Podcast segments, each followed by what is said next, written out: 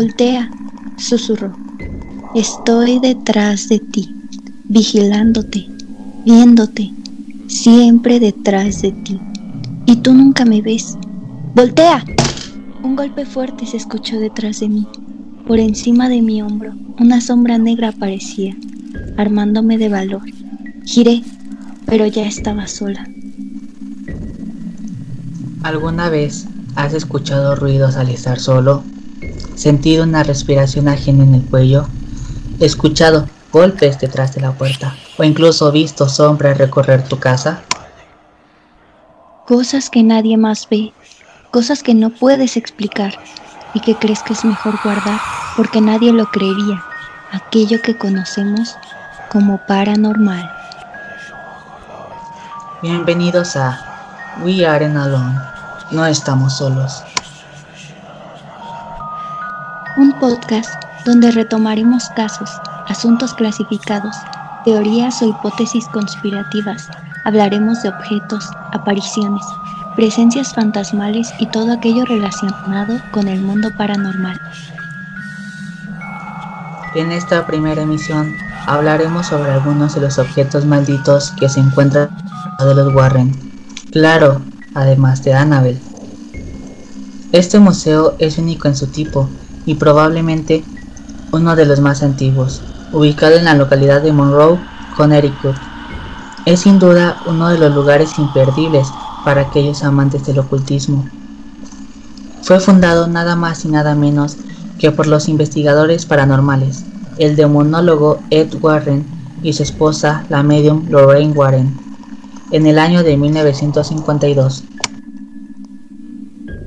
Con la intención de dar a conocer los oscuros secretos que esconden cientos de objetos poseídos, el matrimonio se encargó de investigar y resguardarlos en el sótano de su casa, lo que ahora se conoce como el Museo del Ocultismo de los Warren. Dando inicio con el número 7 de nuestra lista, la silla maldita de Thomas Bosby. Thomas Bosby fue ahorcado después de que él asesinara a su padre político, Daniel Auti, en 1702. Su último deseo fue una cena en su bar favorito. Cuando los guardias lo obligaron a levantarse, lanzó una maldición. Aquel que se siente en esta silla encontrará muerte y desgracia. Los dueños del bar comenzaron a tener problemas con la silla. Cada soldado que se sentaba ahí no regresaba de la guerra. Originalmente, esta pieza se encontraba en el Museo Tilts, pero actualmente se encuentra resguardada en el Museo de los Warren. Número 6. El símbolo de Sandy Hook. Es un símbolo satánico que fue hallado en las profundidades del bosque de Connecticut. Se desconoce gran parte de su historia. Fue encontrado en Sandy Hook, lugar donde ocurrió la espantosa masacre en la primaria de la localidad.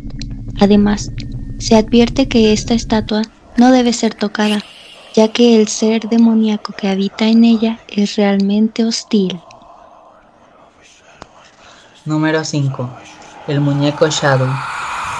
La leyenda cuenta que en el año de 1896, Robert Eugene Otto, un pequeño niño que vivía junto a sus padres en una casa de Florida, recibió un regalo que le hizo una criada de la servidumbre, un muñeco de tres pies de altura, relleno con paja, cosido con alambre y vestido con un traje blanco de marinero.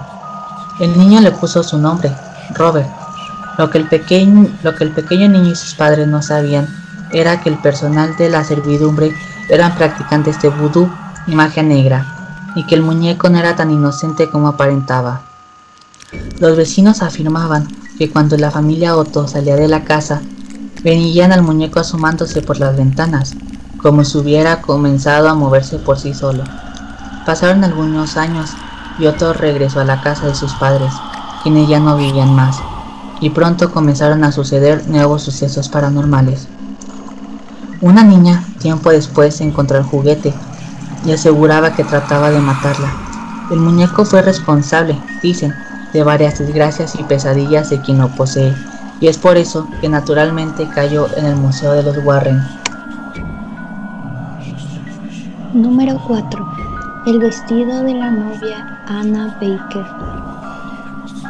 En 1849, una chica de familia caudalada llamada Anna Baker se enamoró de un trabajador de clase baja. El padre de Anna se negó a que se casara con su amado, desterrando al joven de su ciudad natal y condenando a su hija a una vida de infelicidad. Ana ya había escogido un vestido de novia, pero al no efectuarse la boda nunca lo utilizó y lo llevó otra mujer.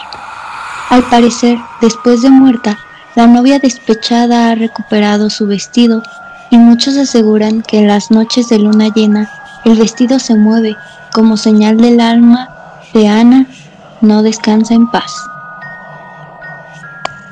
Número 3. El espejo Mirtles.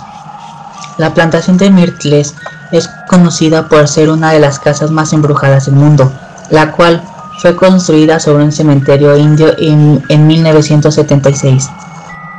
Sin embargo, de lo que más se habla es un espejo que llegó a la casa hasta 1980. Las personas que han habitado en la plantación de Mirtles han afirmado de espectros reflejados en el espejo, así como huellas de manos de tamaño infantil impresas en el cristal. Hoy en día, el espejo se encuentra en el Museo del Matrimonio Warren y aseguran que encierra muchas entidades, como el de Sarah Woodruff y sus hijos, quienes fueron presuntamente envenenados. Número 2. La tumba de Bathsheba Sherman.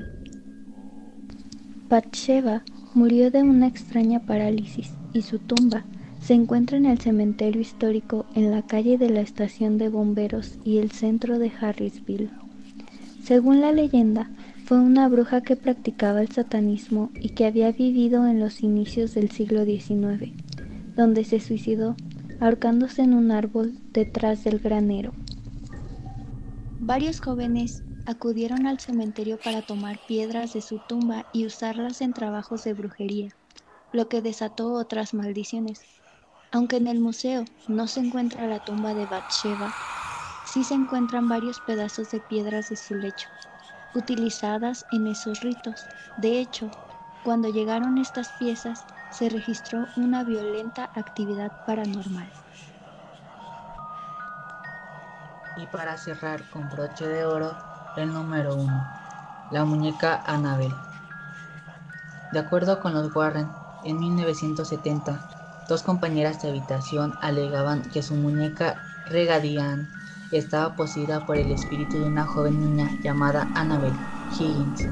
Los Warrens tomaron la muñeca, explicándoles que ésta había sido manipulada por una presencia inhumana y destructiva.